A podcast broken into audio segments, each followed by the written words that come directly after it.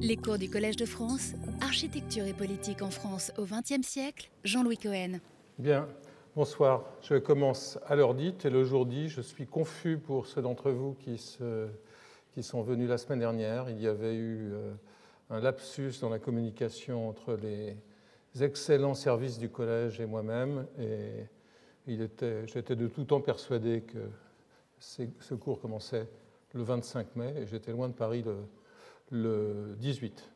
Euh, mais du coup, la dernière séance a été euh, rapportée et collée à l'avant-dernière, et donc il y aura une séance double le 22, euh, le 22 juin qui conclura tout cela.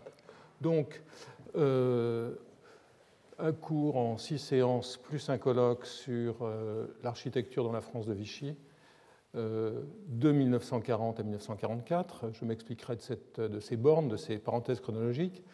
Et je voudrais aujourd'hui donner un aperçu général de ce que j'ai l'intention de faire dans, dans, un cours qui est à bien des égards pour moi euh, expérimental, exploratoire, car euh, s'il y a longtemps, je, le redirai, que je m'intéresse à ces questions, à cette période, je suis loin d'avoir euh, de m'y être plongé corps et âme à 100% au cours des dernières années et même des derniers mois. Donc ce cours naît tout d'abord d'une frustration, je dois l'avouer, celle de ne pas avoir trouvé dans le champ de l'architecture jusqu'ici l'homologue des recherches qui ont été effectuées depuis les années 80 dans des champs très vastes, ceux de l'action publique, de la culture, de la vie des professions, la vie quotidienne sous l'occupation.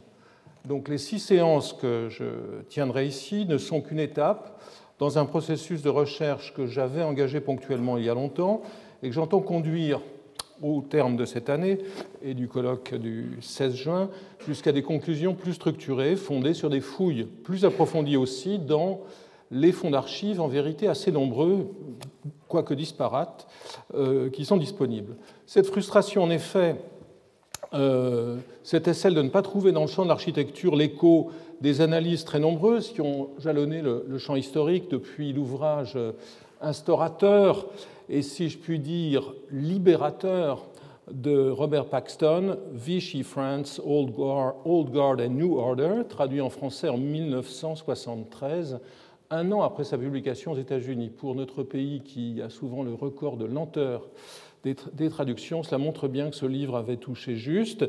Il avait été précédé, il ne faut pas l'oublier, ou il faut le savoir plutôt, euh, par un colloque de la Fondation nationale des sciences politiques, le gouvernement de Vichy, institutions et politique, qui avait été un véritable levé de rideau français en 1970.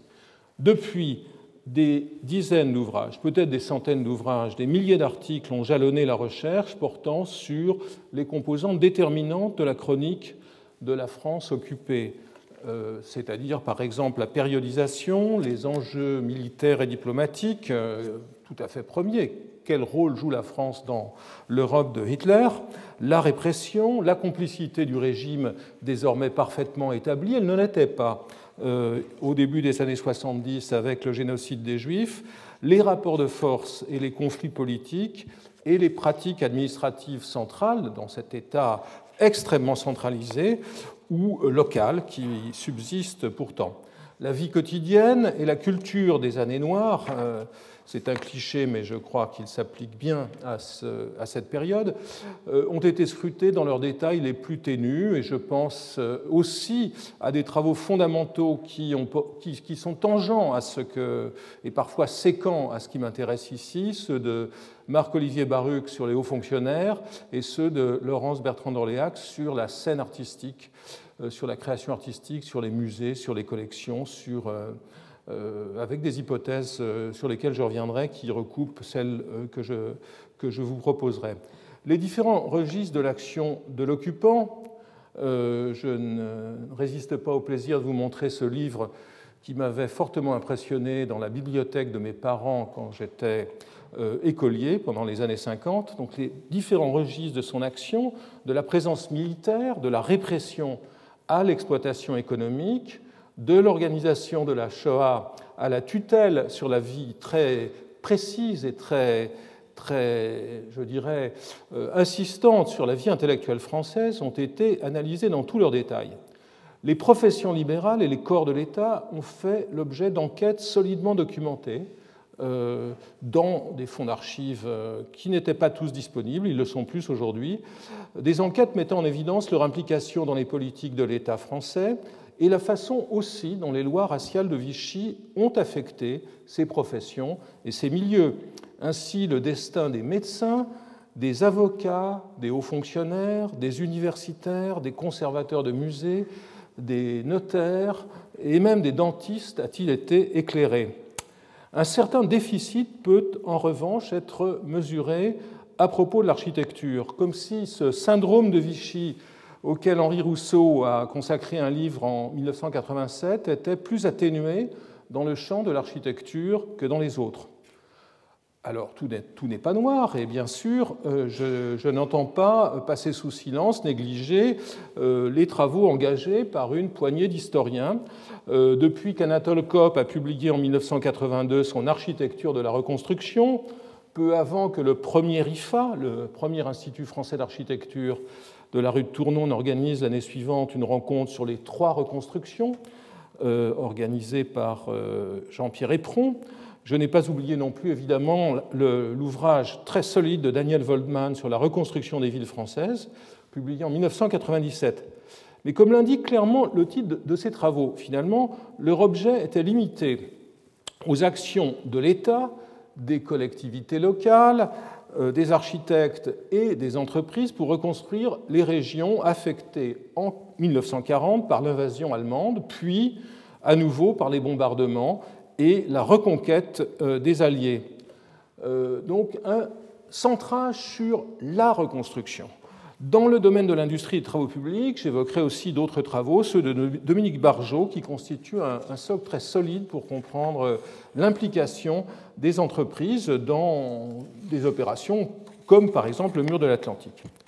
Alors, je préciserai au fil des séances qui vont suivre l'acquis de ces travaux et de ceux qui ont suivi, j'ai à l'esprit euh, les recherches de Rémi Baudouy, par exemple, afin d'éviter de transformer la séance d'aujourd'hui en bibliographie parlée.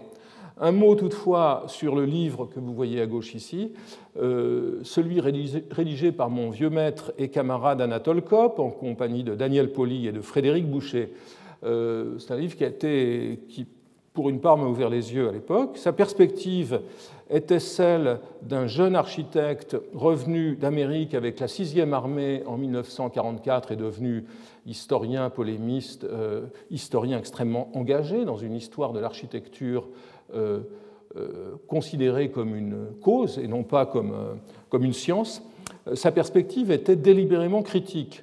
Non seulement l'action de Vichy ne pouvait-elle, pouvait à ses yeux, aux yeux de son équipe, être que réactionnaire, mais encore s'était-elle prolongée après la libération pour aboutir à une défaite de l'architecture moderne. Règle énoncée euh, par Kopp que seules de rares exceptions heureuses euh, confirmaient. Euh, en d'autres termes, la cause était entendue avant même que d'être démontrée. Et je dirais que ce livre, qui a sa place dans, l'histoire des analyses de Vichy, est pour moi euh, le point de départ d'une analyse qui euh, tend à être exactement l'opposé, c'est-à-dire qui tend à montrer, je vais, y revenir, que Vichy a été un moment fondamental, je ne suis pas le seul à le dire évidemment, dans la modernisation de la France en général et dans celle du bâtiment et de l'architecture en particulier. Les recherches qui suivirent ce livre ne manquèrent pas de nuancer fortement le tableau, il faut le dire, en mettant à jour les stratégies de modernisation entreprise sous Vichy et les différentes formes de la négociation intervenue entre formes modernes et traditionnelles. Le tissu très dense, quoique discontinu des monographies sur les situations locales ou régionales, Marseille, le Loiret, très précoce dans la reconstruction après 1940, les biographies, celles de Pouillon, euh, les, analyses biographiques sur Perret, les travaux sur euh, euh, des architectes actifs avant, pendant et surtout après la guerre, comme André, André Bruyère, toutes ces, toutes, ces, analyses sont évidemment venues préciser et parfois démentir ce tableau. Les représentations ne, manquent pas en vérité, on, le voit, mais elles restent assez floues. Euh, pour ce, qui est des analyses d'ensemble, limitées à des points précis comme la création de l'ordre des architectes parfois, ou à des engagements scandaleux comme celui de Le Corbusier considéré euh, très souvent, trop souvent de façon isolée, tel un arbre cachant la forêt formée par la foule de ses confrères. Ses affinités idéologiques et ses amitiés avec certains des protagonistes du régime de Vichy, voire des inspirateurs du régime de Vichy, et ses tentatives pour infiltrer les organismes institués en 1940 sont incontestables. En dépit de ces efforts, il aura pourtant eu, comme on le verra ponctuellement, puisque, encore une fois, je m'intéresserai plus à la forêt qu'à l'arbre Le Corbusier, il aura eu, comme on le verra, moins de prise sur la conduite des politiques urbaines et architecturales du régime que nombre d'architectes assis au sein du système des comités, des conseils et de toutes les instances qui ont proliféré pendant l'occupation. En dépit des plus stimulantes de ces recherches que j'évoquerai le moment venu, les zones d'ombre dominent encore largement, en tout cas dans le domaine qui nous occupe ici. Ce sont ces zones d'ombre qui m'attirent personnellement et vers lesquelles me conduit une sorte de pulsion scopique, pour parler comme Freud, qui m'amène à essayer de voir ce qui reste caché ou tout simplement oublié dans une fraction de ce que fut la France de ces années euh, souvent dites donc noires ou sombres, mais dont il n'est de meilleure définition au fond que celle qu'en donna Roland Barthes en 1975 dans sa préface euh, au très savoureux Pousse au jouir du maréchal Pétain de Gérard Miller. Il soulignait alors le pouvoir intense de résurrection d'un livre construit avec les mots mêmes de l'occupation. Dans ces mots, notant dans un passage qui reste, à mon sens, euh, éblouissant, je cite, Ridicule et menaçant tout à la fois, le pouvoir pétainiste revient à petits coups de phrases, dans le livre, comme un cauchemar sinistre et glacé. Il y a longtemps que j'ai eu l'occasion d'analyser plusieurs aspects fragmentaires de l'architecture et de l'urbanisme de la période de Vichy, sur, sur, des, sur des plans, selon des plans de coupe biographiques tout d'abord, en suivant les trajectoires d'Auguste Perret ou de Le Corbusier, euh, je n'ai pu manquer de relever les traces de leur rencontre avec les appareils et les situations locales de ces années et lire leur position publique et leurs réflexions intimes, notamment euh, extrêmement pléthoriques, pléthorique dans le cas de Le Corbusier au, travers de sa correspondance. L'observation de, figures assez clairement ancrées à gauche, comme André Lursa, euh, montre aussi que leur survie a impliqué qu'ils continuassent à être actifs dans les zones de liberté qui leur étaient accessibles sans pour autant endosser le discours du régime ou à la marge. C'est dans cette période aussi euh, qu'un urbaniste assez étonnant comme Gaston Bardet, à droite sur l'image, s'épanouit littéralement dans ses projets et ses publications, et pas simplement parce qu'il élabore, comme on le voit ici, comme on le verra, le plan d'aménagement et d'extension de Vichy. Analysant, donc, aussi, dans le cadre d'une recherche collective maintenant assez ancienne, la configuration des, recherches, relations pardon, entre la France et l'Allemagne, notamment euh, dans euh, les régions annexées en, en 1940, l'Alsace et le nord de la Moselle, j'ai pu mesurer la détermination des nazis dans ces territoires à en effacer les traces de la présence française et j'ai pu découvrir leurs tentatives pour transformer les formes, urbaines et pour élaborer des langages architecturaux locaux, j'en parlerai bientôt, censés assurer la germanisation des paysages. Ces programmes échapperont complètement à l'emprise du régime de Vichy, donc en Alsace et en Moselle, mais méritent cependant d'être pris en compte dans un tableau d'ensemble que je tenterai de dresser de ce qui se passe dans les quatre coins de l'Hexagone. Enfin, dans mes analyses, et j'en aurai fini avec cette rétrospection, dans mes analyses portant sur la relative longue durée de l'architecture en France, j'ai pu mesurer euh, combien les mesures prises pendant les quatre années de l'occupation ont été dans beaucoup de cas le prolongement de programmes élaborés, énoncés euh, et parfois avortés sous la Troisième République, et combien elles ont façonné les politiques, les pratiques et les formes de la quatrième. Il s'agit tout simplement d'une manifestation parmi d'autres de l'inanité qu'il y aurait à confondre les temporalités des régimes politiques et celles de l'architecture. Il y a toute évidence euh, des, causalités internes proprement françaises au programme de la période de l'occupation, notamment l'inertie des réformes avortées des années 30, pour ne pas parler de l'urgence objective, incontestable, euh, résultant des destructions du printemps 40. Mais il convient également de les considérer dans le cadre plus général des effets produits par la guerre à l'échelle mondiale, comme je l'ai fait par ailleurs. La guerre est un phénomène total et Vichy est aussi un phénomène total qui ne se réduit pas à l'addition de ces aspects sectoriels et qui s'inscrit dans le dispositif plus ample de la guerre mondiale. Cette guerre qui reste, à laquelle j'ai consacré un ouvrage que je vous invite à, relire euh, ou à découvrir, cette guerre qui reste dans la plupart des interprétations historiques une tache blanche, une pause, correspond incontestablement, en tout cas je crois l'avoir euh, euh, à peu près démontré, à une interruption dans certains programmes, par exemple dans beaucoup de pays l'interruption de la construction des habitations, mais elle détermine par ailleurs, et c'est ce qu'il y a de plus important, l'apparition de types d'édifices et de programmes nouveaux. Surtout, surtout, elle marque à bien des échelles et dans des champs multiples un seuil dans la modernisation. Euh, observer la, guerre, c'est donc observer un construire et observer un dispositif expérimental permettant de comprendre le champ architectural dans la durée et dans ce moment historique.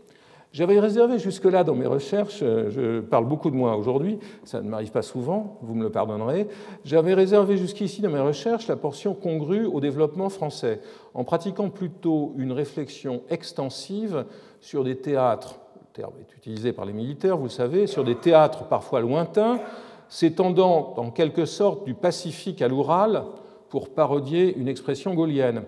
Pour engager l'analyse, je rapprocherai les uns et les autres ici, brièvement, sans pour autant plaider, ce qui serait évidemment excessif pour un emboîtement strict des programmes ou des thématiques propres à la France dans ceux des autres belligérants. Ce serait absurde, car la France est en quelque sorte enfermée dans ses frontières euh, pendant, euh, pendant quatre années pratiquement. La première dimension, et euh, je vous montre une petite galerie de portraits, est celle de la multiplicité des rôles joués par les architectes dans la conduite de la guerre. Sur des scènes nationales qui vont des puissances restées hors de portée des combats, les États-Unis, à celles du champ de bataille et à celles où s'exerce la violence des occupations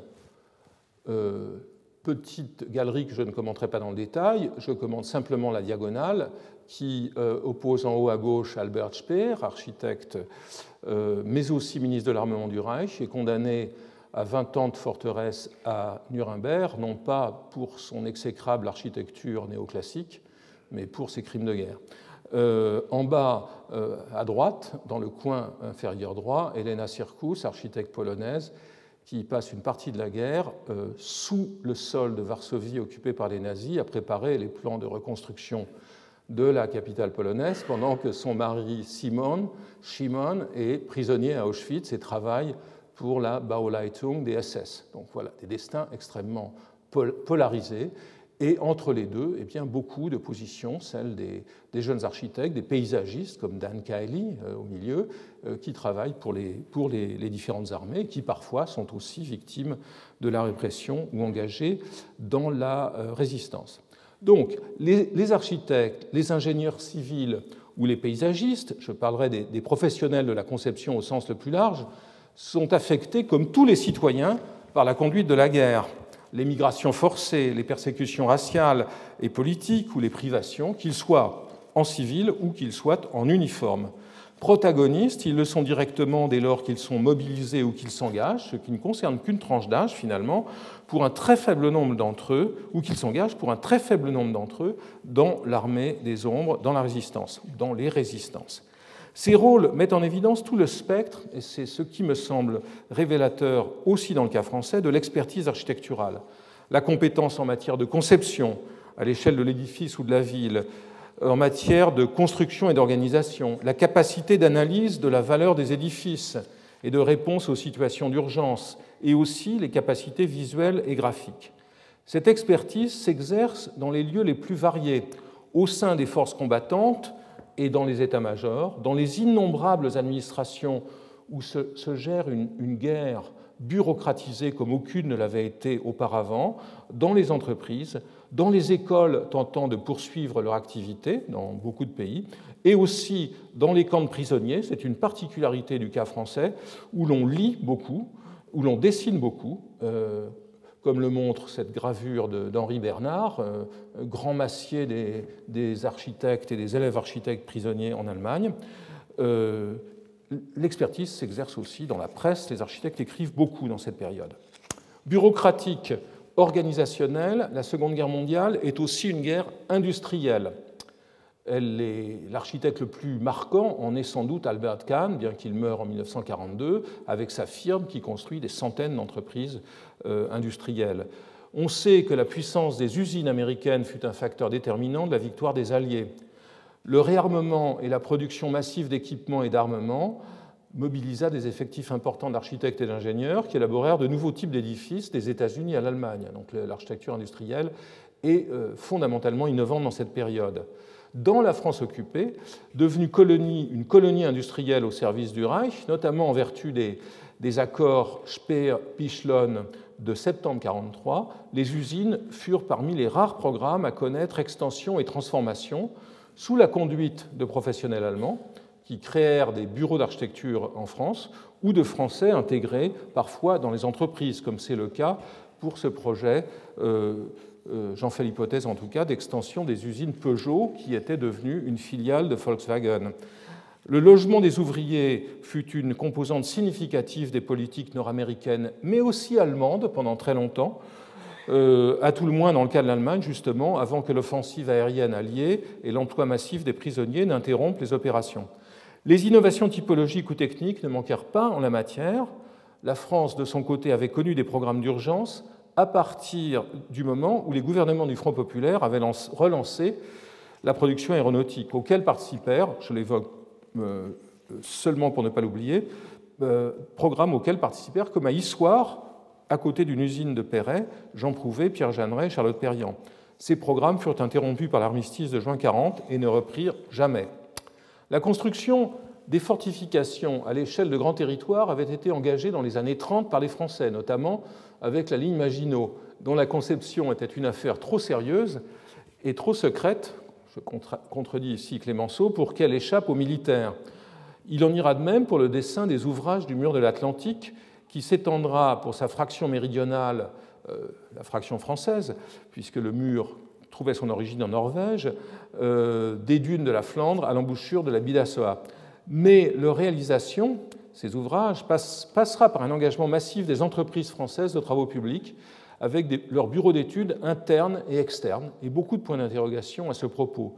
Barjot, dont j'ai déjà parlé, a reconstruit et mesuré l'activité des entrepreneurs à partir des archives disponibles sur la période de l'occupation et sur l'épuration qui a suivi.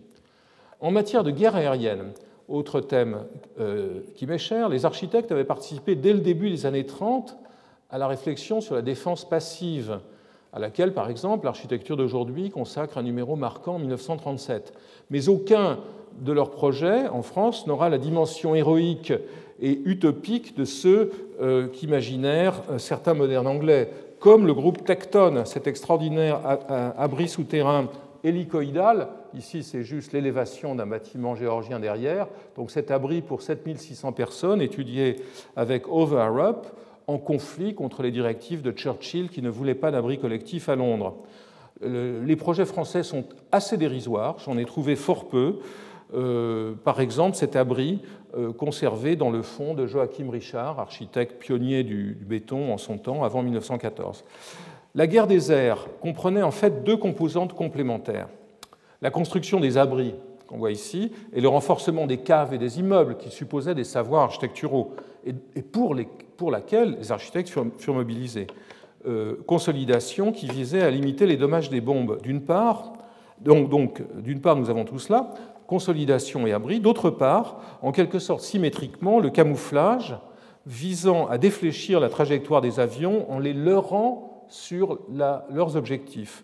Les architectes furent très largement engagés dans ce domaine, qui avait été investi par les peintres pendant la Première Guerre mondiale, et ils peuplèrent les unités de camouflage de toutes les armées en guerre. Ce fut le cas en France, mais là aussi, initialement, l'armistice suspendit net ce genre de pratique, qui devint une exclusivité allemande, parfois conduite avec une grande créativité. Bernhard Pfau, architecte allemand qui est actif en France pendant toute l'occupation, étudie ainsi ce camouflage mobile qui permet de, masquer la progression des, péniches transportant les, les, fusées allemandes sur les canaux du nord de la France. Les pénuries de toutes sortes caractérisèrent les années de la guerre, et tous les États mirent en œuvre des politiques d'économie d'énergie et de ressources. On peut dire que la guerre, je l'ai déjà dit, fut un grand laboratoire de l'architecture durable. Ces politiques étaient fondées sur le rationnement, le recyclage et aussi une certaine ingéniosité euh, scientifique et technique. La France fit d'autant moins exception que le prélèvement opéré par l'Allemagne, ne l'oublions pas, sur l'énergie et la production industrielle atteignit plus de 25% du total. Un nouveau terme, on s'en souvient euh, même quand on est après la guerre, apparu dans la vie quotidienne, celui d'ersatz, de produit de remplacement. Dans le champ qui aujourd'hui s'écrit euh, en romain et pas en italique, il est passé dans la langue courante, dans le champ propre de l'architecture, les recherches et les expérimentations furent intenses. Qu'il s'agisse d'économiser les combustibles ou d'en améliorer euh, le rendement, comme avec le fourneau pyrobal de Jean Prouvé, que vous voyez à droite, avant tout, le potentiel des matériaux pauvres comme le bois ou la terre fut exploré avec systématisme jusqu'à inspirer des projets en quelque sorte misérabilistes comme les maisons Murondin à euh, un prophète du béton qu'était euh, le Corbusier. S'il est un domaine dans lequel la France échappe en revanche à l'un des programmes les plus remarquables de l'architecture de guerre, c'est celui des macro-projets. À l'exception du mur de l'Atlantique, qui échappe aussi à la France, pourrait-on dire, bien que les entreprises y participent, et les vastes euh, parallélépipèdes euh, des bases de sous-marins qui, les jalonnent, qui le jalonnent, le mur, aucun ouvrage comparable au, Pentagone, à l'usine atomique d'Oak Ridge ou à l'ensemble industriel criminel d'Auschwitz ne fut créé en France. Aucun macro-projet donc, mais une réflexion déterminée, euh, j'y reviendrai, est soutenue sur les dimensionnements et leur normalisation. Donc, pas de macro, mais du micro, une réflexion encadrée par les comités d'organisation créés pendant l'été 40 et conduite par l'AFNOR, créé en 1926, mais dont le champ d'action fut considérablement renforcé. L'AFNOR fut investi d'une mission par les comités d'organisation. Des architectes comme Georges-Henri Pingusson participèrent à ces travaux, euh, qui sont pour une part à l'origine du moduleur de Le Corbusier, travaux dont la dimension parfois bouffonne a été rapportée par un jeune centralien, Boris Vian, qui, travaillait, travailla de 1942 à 1946 et en rendit compte joyeusement dans son livre Vert coquin et le plancton. Autre volet des programmes techniques de Vichy, les recherches en matière d'industrialisation furent significatives. La France ne comptait plus parmi les puissances combattantes qui s'attachaient à imaginer des systèmes de construction mobile préfabriqués. C'était le, boulot des Allemands. Euh, systèmes parmi lesquels se distingue celui de Konrad Waxman, dont la promesse ne se révélera qu'après la guerre, le système Mero élaboré par les, euh, pour euh, les nazis, ou ceux qui firent l'objet d'une authentique production de masse, comme les baraques Concept américaines. En matière de préfabrication lourde, vous voyez ça à droite, l'ouvrage le plus remarquable vint à la nage d'Angleterre. il s'agit des deux ports flottants Mulberry, assez remarquables pour qu'ils soient donnés en exemple vous voyez ici, lorsque l'architecture d'aujourd'hui consacre un de ses tout premiers numéros d'après la libération à la préfabrication, modèle pour la préfabrication architecturale, ce, cet extraordinaire ouvrage d'ingénieur. Une catégorie à part que j'évoque pour ne pas y revenir, les projets de mémoriaux, les Français n'en font guère, c'est pour l'essentiel l'affaire des Allemands, et notamment du grand spécialiste qui était euh, Wilhelm, Reich, Wilhelm Kreis, pardon, euh, Kreis, qui avait été l'auteur de monuments dans l'Allemagne wilhelmienne pendant la Première Guerre mondiale et qui sera nommé par Hitler inspecteur général des monuments commémoratifs. Au total, tous ces registres de la guerre mondiale dans son ensemble trouvent, se projettent de façon, je dirais presque anamorphique, c'est-à-dire déformée sur le, sur le territoire français, et euh, j'émettrai quand même à ce point, en dépit de ces déformations, euh, la même hypothèse que celle que j'ai proposée sur la guerre en général. La Seconde Guerre mondiale, et notamment la période de Vichy, fut un moment décisif dans les stratégies de la modernisation. En effet, loin de l'image régressive que l'on a parfois conservée de Vichy, en ne retenant des politiques conduites alors que le volet conservateur, les recherches sur l'industrialisation, par exemple, furent euh, euh, une des préoccupations explicites du commissariat technique à la reconstruction immobilière, dont je parlerai plus avant, qui organisa en 1943 des concours en vue de l'amélioration des procédés de construction des bâtiments d'habitation, qui portaient sur un large éventail de composants, des planchers au bloc-fenêtre ou au bloc haut, qui euh, seront produits après 1945. Les travaux sur l'industrialisation s'inscrivent aussi dans un des champs les plus importants de l'activité architecturale des temps de guerre. C'est ce que j'appellerais la définition du futur ou des futurs. Il est permis en effet de voir dans les projets des États en guerre une sorte de guerre des avenirs, on peut en rester là, euh, opposant par exemple la vision nazie d'une Europe subjuguée et colonisée, notamment pour ce qui est de la Pologne et d'une partie de la Russie, dans le cadre de ce qui s'appela le Generalplan Ost, le plan général pour, l'Est, et la vision des démocraties qui, euh, qui est contraire. Dans le cas de Vichy, les projets de reconstruction mobilisent de très nombreux architectes et font l'objet de discussions très vives à l'échelon national. Car c'est alors, ne l'oublions pas, que l'État prend en main l'urbanisme et se dote de conseils, d'instances où figurent des professionnels de poids.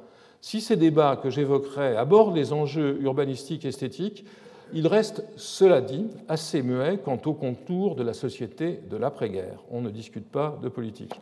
Au travers de tous ces domaines se dessinent les contours des exercices professionnels des temps de guerre. Comme tous les champs de la pratique, et comme jamais dans aucune guerre et jamais depuis, euh, l'architecture est mobilisée en tant que discipline, je dirais même en tant que culture, dans toutes ses dimensions, celles que je viens d'évoquer, techniques, industrielles, urbanistiques, institutionnelles. De leur côté, les architectes le sont autant que la majeure partie de leurs contemporains. Ils traversent aussi ainsi des épreuves qui sont matérielles autant que morales.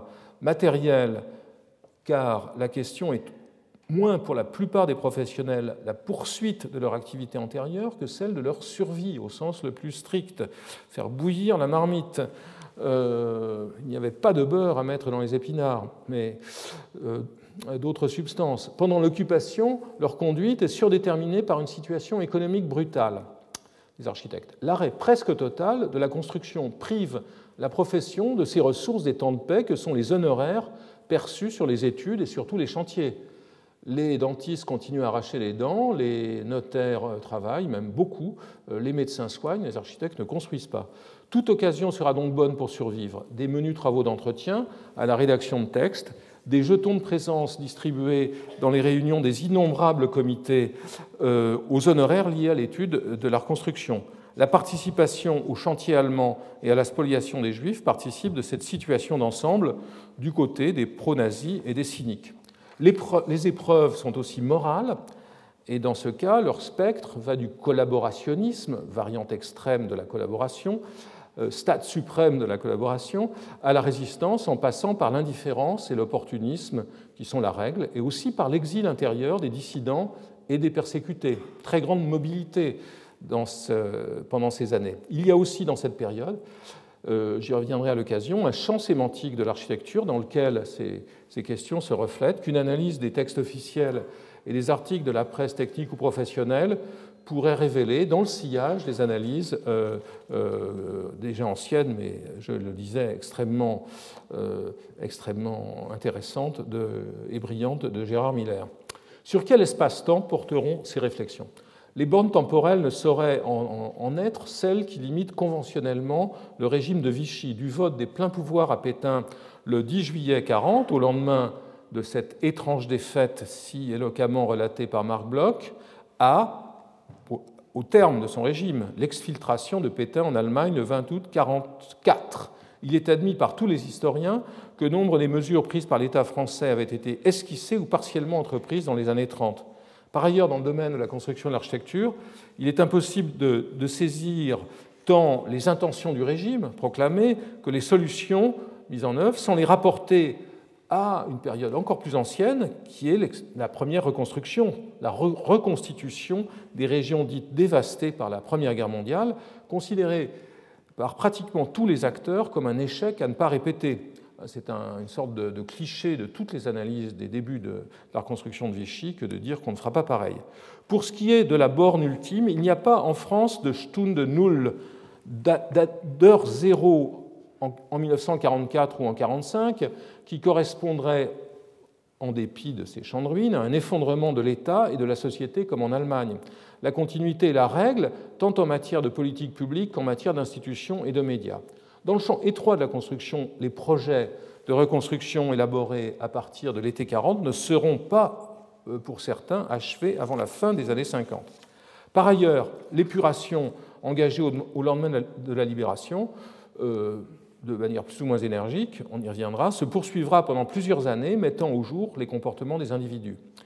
Euh, le quadriennat de Vichy n'a rien, par ailleurs, d'une temporalité continue ou isotrope. Il se divise conventionnellement en deux phases que séparent le retour aux affaires de Pierre Laval le 18 avril 1942, celle initiale de la Révolution nationale, pendant laquelle le régime parvient à faire illusion aux yeux des réformateurs et celle de la plus franche collaboration avec les nazis. Ces scansions et d'autres, plus subtiles, se reproduisent-elles dans le champ de l'urbanisme et de l'architecture? Je n'en suis pas sûr.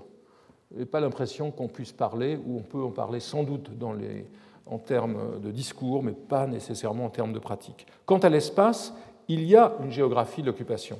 Elle est faite des zones sur lesquelles s'appliquent des tutelles différentes et qui ne se limitent pas au découpage bien connu entre zones occupées et zones dites libres en vigueur jusqu'à novembre 1942. Euh, Au total, sept zones différentes coexisteront, donc une vraie mosaïque. L'Alsace et la Moselle intégrées au Reichsgau, Oberrhein et Westmark.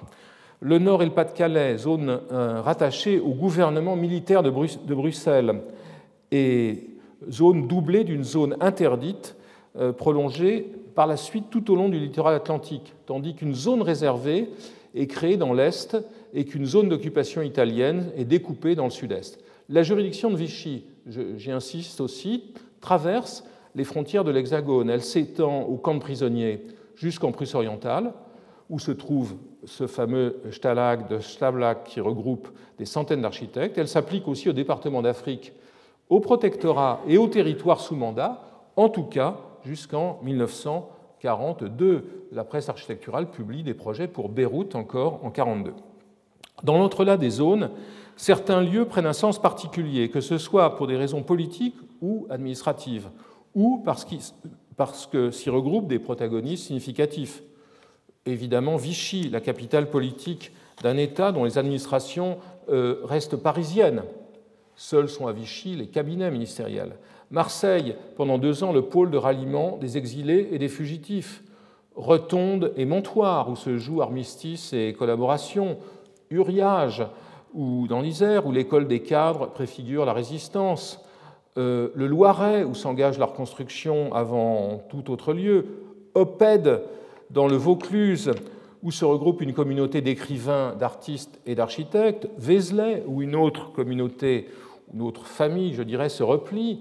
Euh, autour de, à côté de Romain Roland, euh, comprenant notamment euh, Christian Zervos, Jean Badovici et Le Corbusier. En effet, l'exode, puis les pénuries urbaines et les persécutions condamnent intellectuels et architectes à la mobilité, comme nous le verrons.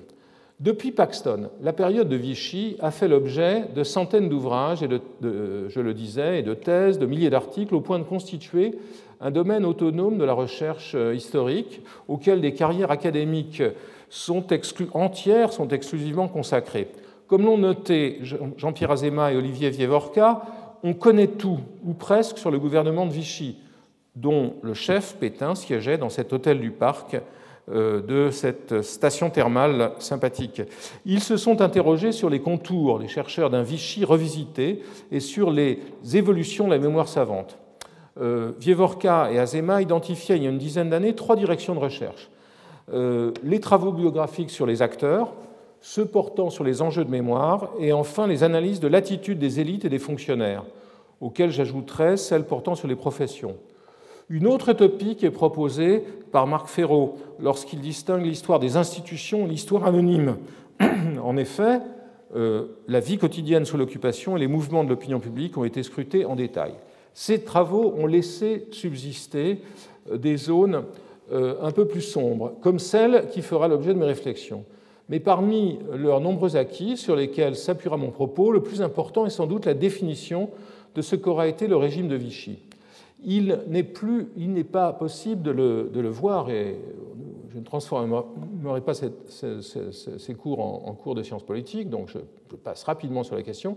Il, ne fait pas figure d'un fasciste dans la mesure où il ne s'appuie pas sur un parti de masse, bien qu'il tente un moment d'en former un autour de la Légion française des combattants. Euh, incontestablement le plus autoritaire des régimes que la France ait connu depuis l'institution de la Troisième République, il s'agirait plutôt d'un régime charismatique, centré sur la figure du maréchal. Celui-ci n'affirme-t-il pas, par exemple, en 1941, je cite, Un petit nombre conseille, quelques-uns commandent, au sommet un chef qui gouverne. En dépit de ce principe hiérarchique, les conflits seront constants entre les échelons et les branches de l'appareil d'État. Son action conjugue, comme on le sait, l'autoritarisme et la technocratie. La suspension des assemblées élues autorise le premier, la seconde, la technocratie, se matérialise dans le pouvoir pris par les experts au sein des administrations. En termes de contenu, des politiques qui, m'occupent ici, celles portant sur les territoires, l'espace, la construction, ces dimensions sont présentes selon des formes spécifiques. Quant au contenu, ils s'inscrivent euh, dans un plan, dans une surface, dont les axes de coordonnées sont d'un côté euh, en abscisse la nostalgie régionaliste et en ordonnée la modernisation. Sur ce plan se distribuent les démarches de manière, euh, de manière très complexe. Comment relier donc les représentations d'ensemble clairement établies par mes collègues les historiens, les, véritables historiens, les historiens historiens, au champ qui nous occupe ici euh, Les recherches de ces collègues n'ont guère laissé de place à l'architecture, perdue quelque part entre stratégie administrative, économie, politique culturelle et politique raciale. Dans le champ plus étroit de l'histoire spécialisée, euh, l'état actuel des recherches, centré sur les reconstructions ou sur quelques figures d'administrateurs, je pense à Louis Hautecoeur ou d'architectes, évidemment Le Corbusier, peut être comparé à une peau de léopard, ou encore, l'analogie est sans doute plus appropriée, à un chantier qui aurait été engagé à la fois par les fondations, par la toiture et par le second œuvre. Dresser un tableau synthétique des politiques menées et des réalisations effectuées dans le champ de l'architecture et de l'urbanisme implique de mettre en visibilité les travaux qui ont été conduits dans de nombreux secteurs, ce que le colloque que j'organise le 16 juin permettra. Quant à la stratégie conduite dans ces cours, elle s'apparenterait plutôt euh, à celle du chiffonnier auquel Walter Benjamin s'identifie dans un de ses textes les plus, éclairants, les plus célèbres, les plus lus aussi par les historiens, à commencer par euh, Patrick Boucheron, entré récemment euh, dans cette maison qu'il a commenté fort brillamment. Le chiffonnier collègue des éléments disparates, mais formant des traces éloquentes et qui peuvent être rassemblées, ces traces, dans une mosaïque dont le sens se dégage peu à peu. Ces fragments portent à la fois sur le champ de la pratique de l'architecture, inscrit dans le champ plus vaste de la construction, et sur les agents qu'en sont architectes, urbanistes et paysagistes.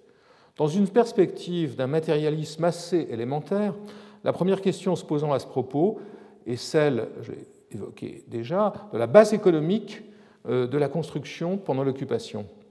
Barjot a rassemblé et interprété les données relatives aux travaux publics et a su mesurer l'ampleur de la production civile. Barjot montre comment les infrastructures ferroviaires et routières et la construction de barrages hydroélectriques euh, mobilisent beaucoup d'entreprises en, en, complément à leur contribution à l'édification du mur de l'Atlantique.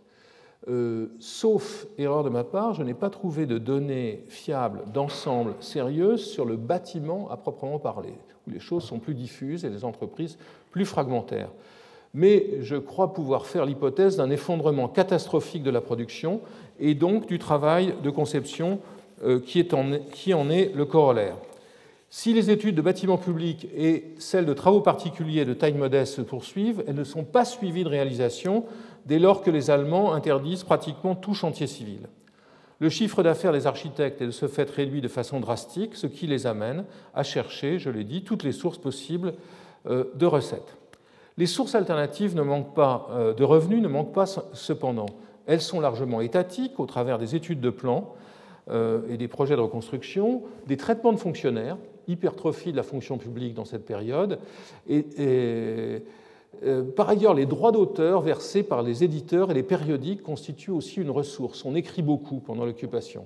Enfin, l'engagement des architectes dans l'évaluation des biens spoliés euh, aux Juifs leur a permis de percevoir des honoraires proportionnels à la valeur qu'ils leur affectaient. Alors, avançons. Comment la structure hiérarchique et étatique de, Vichy détermina-t-elle les différentes formes de la pratique? Une autre question que je traiterai. L'administration centralisée de l'urbanisme et de la construction, au sein du commissariat technique à l'équipement national, conduisit à la nomination d'architectes, euh, d'urbanistes en chef et d'architectes en chef, et à la création d'instances comme le Comité national de la reconstruction. Les effectifs de ces administrations étaient appréciables. Daniel Voldman a estimé ainsi à 200 ceux du, du seul service d'urbanisme de la DGEN en 1944. À côté de ces services qui prolongent le dispositif des ministères de la Troisième République et créent les bases du ministère de la Reconstruction et de l'Urbanisme de la Cinquième, l'administration des beaux-arts joue un rôle important sous la conduite de Hautecoeur, euh, historien de l'architecture, qui exerce son autorité non seulement sur les monuments historiques et les bâtiments civils, mais aussi sur l'école des beaux-arts, et se trouve ainsi euh, jusqu'à mars 1944 au carrefour des relations entre l'État et la profession, notamment après la création de l'ordre des architectes, dans le même temps qu'il est constamment au contact avec, euh, l'occupant. Euh, le repli de la France de Vichy sur elle-même semble aussi conduire à première vue à un, arrêt des, relations internationales. Et c'est une des questions qu'il s'agit de mesurer. Que, quels sont les projets, les expériences, les, reconstructions étrangères qui parviennent à passer le barrage alors que les abonnements aux revues étrangères sont, suspendus et que les voyages sont pratiquement impossibles. Euh, euh, l'édition des ouvrages d'architecture est ralentie, encore faudrait-il mesurer ce ralentissement. Celle des revues se poursuit en dépit de la pénurie de papier et offre une chronique édifiante des stratégies en présence. À L3, les revues L'architecture française, Technique, architecture et urbanisme ont publié plus d'une centaine de numéros formant un corpus verbeux et révélateur. Ainsi pourrait-on s'arrêter sur le premier numéro de l'architecture française, publié pardon, en 1940, novembre 40, sous l'autorité de Hilt, Grand Prix de Rome en 1934. Son frontispice euh, très révélateur est dessiné par le sculpteur Louis Legge, Prix de Rome en 1931, camarade de Hilt il représente non pas l'architecte, mais le maître d'œuvre. Hein. C'est une position qui avait été très importante dans les débats architecturaux en Allemagne entre l'architecte savant, intellectuel et le maître d'œuvre, lié, comme on le voit, euh, ancré dans le sol par ses, par ses gros souliers. Euh, ce, cet architecte, ce maître d'œuvre, sans avoir effectué sa part du retour à la terre préconisé par Pétain. Euh, ne nous trompons pas, Legge sera résistant et, déporté. Donc la revue, ici, la revue dirigée par Hilt, s'inscrit pleinement dans la Révolution nationale et elle entend euh, contribuer à la reconstruction du pays. Euh, je cite Hilt, à la vie triomphante d'un peuple vaincu, virgule, vaincu, virgule, vainqueur de lui-même. Formulation à rapprocher de celle commentée par Miller. Et la revue ajoute à la devise bien connue du régime sa propre triade, patrie, art, profession. il y a une production de discours, de la part de Hill, production de propositions aussi par d'autres membres de, sa rédaction. Ici, euh, Bodcher, qui sera l'associé de Hilt pour le projet de l'îlot insalubre numéro 6, propose son schéma d'organisation de la, reconstruction. Il faudrait aussi euh, voir comment cette phraséologie euh, s'efface et comment le discours change dès, la libération. Euh, et de voir comment euh, l'architecture d'aujourd'hui emploie euh, un langage extrêmement différent. Une typologie succincte des architectes pourrait être suggérée, en écho à celle que j'ai présentée tout à l'heure à l'échelle internationale. Elle, irait des collaborationnistes les plus délibérés, tel le fondateur de l'Union des forces françaises, Jean Boissel, en haut à gauche, pro-nazi depuis le début des années 30 et condamné à mort en 1946, puis gracié, à un résistant comme Jacques Vogue, par exemple, guillotiné à Paris en septembre 1941, des premiers résistants à être euh, exécutés. Cette typologie comprendrait les rares architectes ayant un engagement politique explicite. Raoul Brandon à droite, euh, député de l'Union socialiste républicaine, qui fait partie des 569 parlementaires qui votent les pleins pouvoirs à Pétain. Roger Gainsburger, à gauche, actif au début des années 30 entre la France et l'Allemagne, est devenu résistant euh, communiste sous le nom de Pierre Villon dans les rangs de la résistance euh, au sein des organisations concurrentes aussi, Pierre Vagot, que vous voyez ici, ou André Bloch-Bruyère. cette typologie comprendrait aussi les victimes des persécutions raciales. André Jacob, architecte à Nice, est mort à Auschwitz, le père de Simone Veil.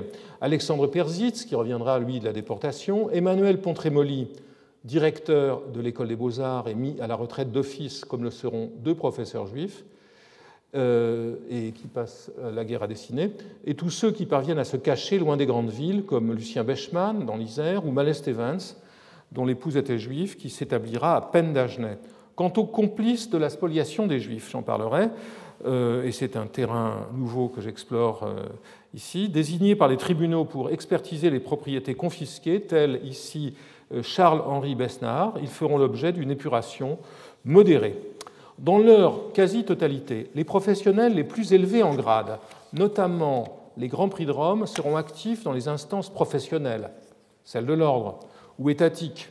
Certains d'entre eux seront particulièrement engagés dans l'enseignement, comme Eugène Baudouin, animateur d'une école régionale provisoirement hypertrophiée à Marseille, donc en zone libre jusqu'en 1942, ville dont il établit le plan d'aménagement. Un phénomène digne d'attention aussi est celui des, architectes et des étudiants prisonniers. Euh, leur participation aux concours et aux expositions parisiennes est régulière, euh, dans le même temps qu'ils acquièrent une certaine connaissance dans les camps de la culture architecturale allemande. La conduite des deux directeurs de l'école des beaux-arts après Pontremoli, Landowski et Tournon, est largement déterminée par leurs efforts pour rapatrier les élèves détenus euh, dans les camps. On le comprend, le champ dans lequel se croisent les architectes et les politiques du régime est vaste et peuplé. Son analyse ne peut pas se limiter à ceux qui font aujourd'hui figure de vainqueurs de l'histoire, ceux dont on parle, le courageux prouvé, euh, travaille dans ses ateliers et qui fait de la résistance, Perret, l'ambigu omniprésent, et Le Corbusier, le naïf opportuniste, dont la présence sera diffuse dans mes analyses. Une remarque ultime à propos de, cette typologie qui pourrait inspirer un dictionnaire biographique des architectes pendant l'occupation. Les positions dans le champ sont aussi déterminées par l'âge des architectes considérés, par les générations ou les cohortes les anciens combattants de 14-18 s'étaient distingués par leur soutien au projet de réglementation de la profession dans les années 30, ces projets qui vont conduire à la création de l'ordre, et comptent sans doute parmi les plus ardents partisans du régime. Les plus jeunes, qui forment les gros bataillons des prisonniers, et ceux plus squelettiques des résistants, euh, je pense à nouveau à, à, Bloch-Bruyère ou à Roland Bechmann, Maquisard dans le Vercors, sont aussi les plus engagés. Distinguer les générations est donc aussi nécessaire que de distinguer les positions théoriques ou le capital institutionnel. On sans doute les sources utiles à cette enquête, encore une fois exploratoire, euh, sont multiples. L'histoire orale est pratiquement impossible, faute de locuteurs vivants euh, désormais. Nombre de protagonistes ont cependant laissé des mémoires euh, extrêmement utiles. celle de de Paul Landowski, que l'on voit ici, celle de Vago, un peu plus menteuse, euh, celle de Pierre Dalloz. Euh, d'autres ont laissé des correspondances publiées pour une large part, comme celle d'Auguste Perret ou de Le Corbusier. Les fonds d'archives sont considérables, qu'il s'agisse de ceux des architectes, parfois purgés en vérité, ou ceux des administrations, celles allemandes comprises. Euh, mon propos se déploiera donc dans ces six séances, non pas de façon diachronique, du début à la fin de l'occupation, ce qui serait euh, d'une grande sottise pour une période aussi courte, bien que, encore une fois, que le temps ne soit pas homogène, pas de façon géographique, mais selon un principe thématique permettant d'évoquer à chaque fois un faisceau d'enjeux. Euh, pardon, c'est facile. Oui. Bien. Cette image, difficile. Euh, dans mon deuxième cours la semaine prochaine, je traiterai des politiques allemandes dans le champ de l'architecture. La place de l'Europe dans l'Europe de Hitler a été précisément qualifiée et mesurée, mais quels sont les registres et les lieux de l'intervention directe des Allemands dans l'architecture? Certes, il y a des projets en, Moselle, on le voit ici, magnifique projet de Rudolf Schwarz euh, autour de Thionville ou en Alsace, mais euh, qu'en est-il par ailleurs? Euh, les Allemands exercent une tutelle sur les professions artistiques, elle semble être beaucoup plus légère, ils semblent déléguer tout cela aux Français dans le domaine de l'architecture.